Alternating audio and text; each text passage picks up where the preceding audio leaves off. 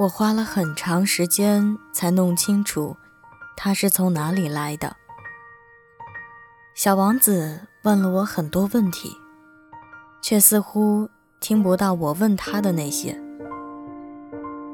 我对他的了解，是在闲聊时零碎的慢慢积累起来的。例如，当第一次看到我的飞机，他问我：“那是什么东西呀？”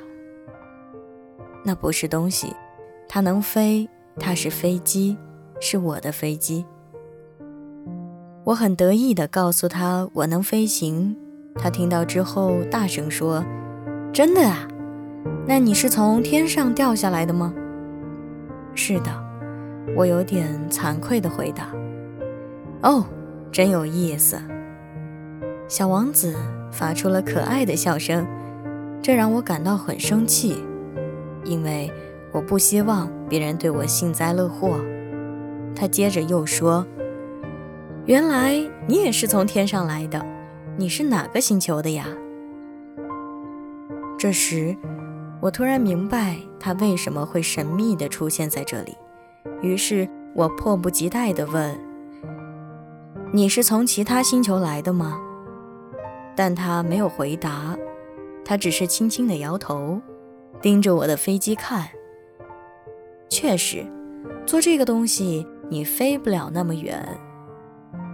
他陷入了久久的沉思，然后他从口袋里掏出我的画，专心致志地望着他这件宝贝。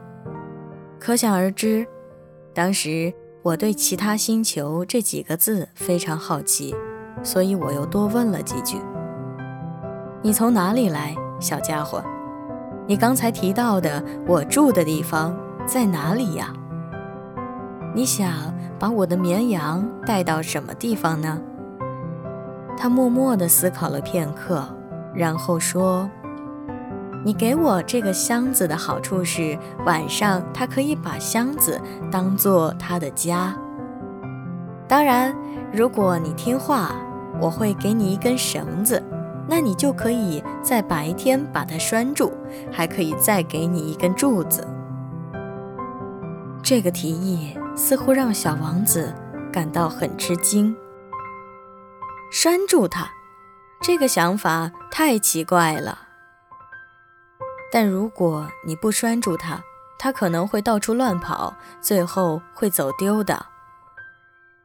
我的朋友又哈哈大笑起来。他能去哪里呀？到处都去，不停地向前走。听到这句话，小王子郑重地说：“那没关系，我住的地方很小。”接着，他不无悲伤地补充说：“就算他不停地向前走，那也走不了多远。”